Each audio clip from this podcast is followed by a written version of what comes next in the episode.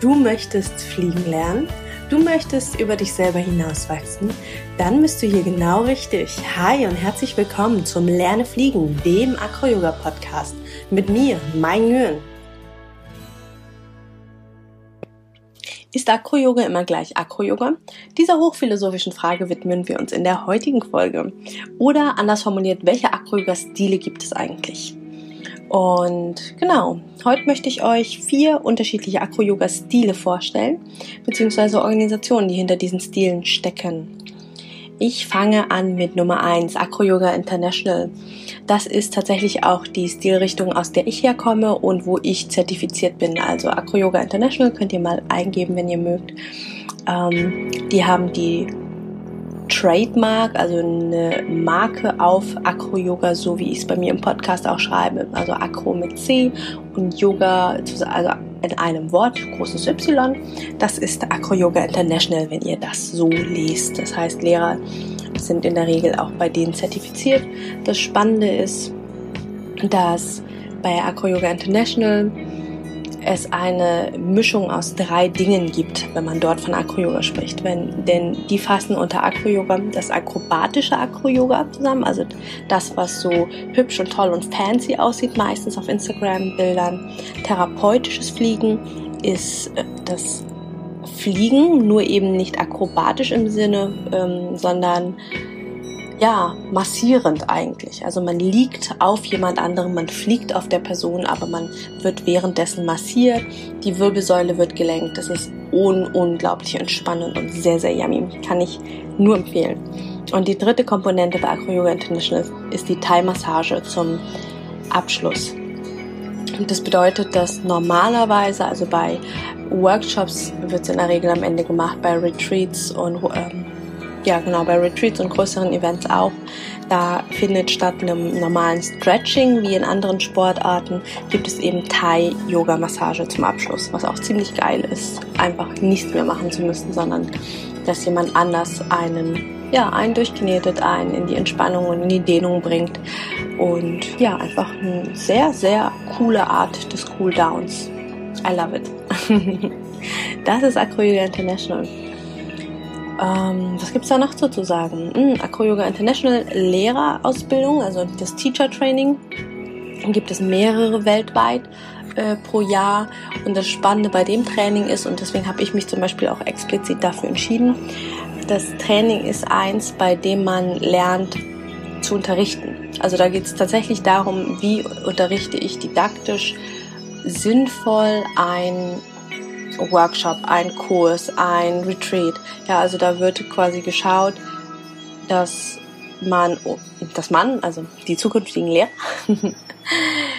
gute Methoden an die Hand bekommen, um Gruppen zu führen und auch unterschiedliche Arten Gruppen zu führen. Weil manchmal unterrichtet man alleine, manchmal mit einem ähm, Co-Teacher, der auf Augenhöhe ist, manchmal mit jemandem, der einen in Anführungsstrichen nur unterstützt, aber selber kein Lehrer ist und, und, und, und, und. Also es gibt einfach viele unterschiedliche Arten zu unterrichten, Gruppen zu führen, ähm, Warm-ups zu machen, Gruppenspiele zu machen.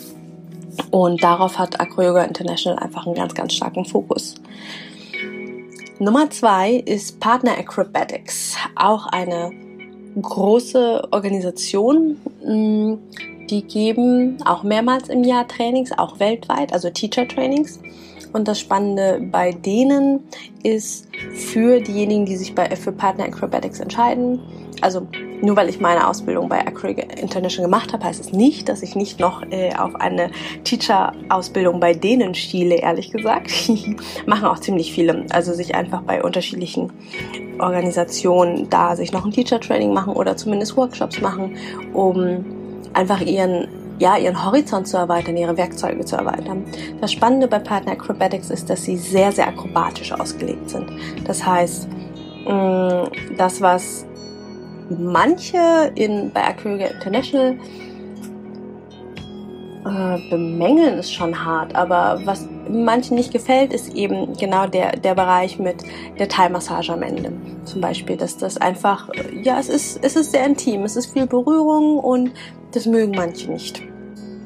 Und bei Partner Acrobatics ist eben der Fokus tatsächlich auf der reinen Sportakrobatik. Also es ist immer noch gemeinsam, aber es ist ein ich würde es ja höher, schneller, besser nennen. Gar nicht negativ oder wertend gemeint, sondern ganz liebevoll.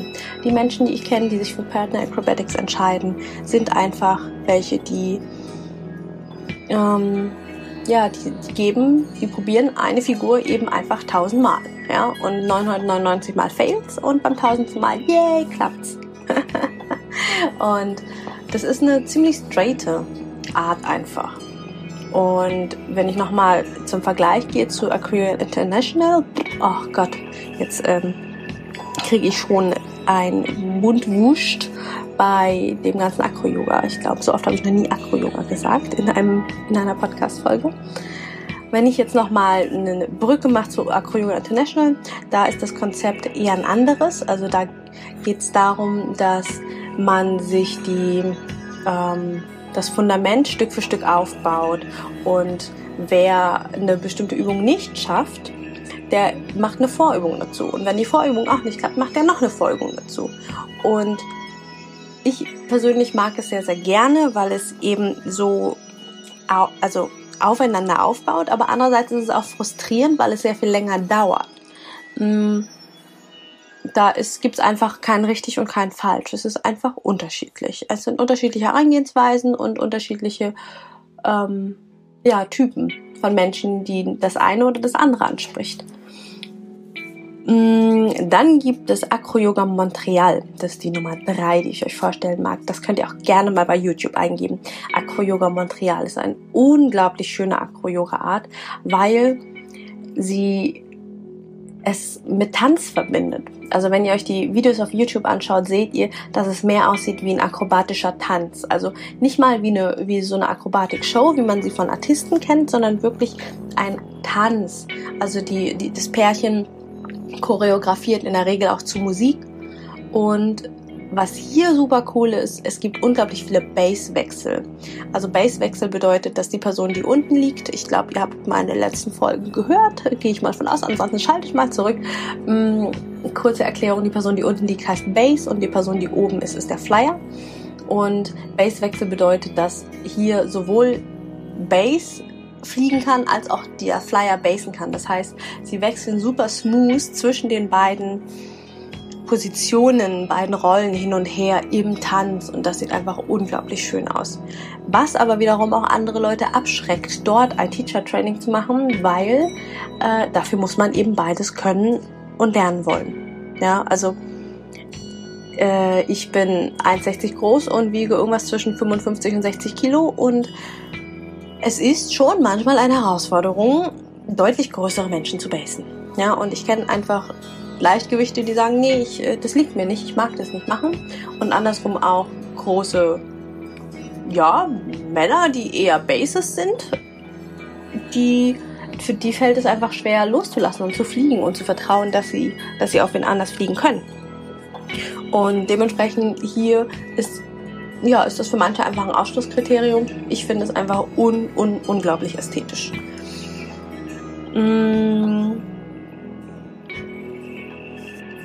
Bei Acroyoga Montreal ist es übrigens so, dass da zum Cooldown gestretched wird, im Gegensatz zu Acroyoga International, wo die Thai-Massage stattfindet. Und last but not least, Nummer 4, die Yoga Slackers. Die sind relativ jung, ich glaube, die haben sich vor acht Jahren plus minus gegründet. Die, oh, jetzt gehen hier die Kirchenglocken, ich bin mal gespannt, ob die später hier auf der Aufnahme drauf sind. Die Yoga Slackers sind eine Kombination aus Yoga, Acro-Yoga und Slacklining. Super spannend.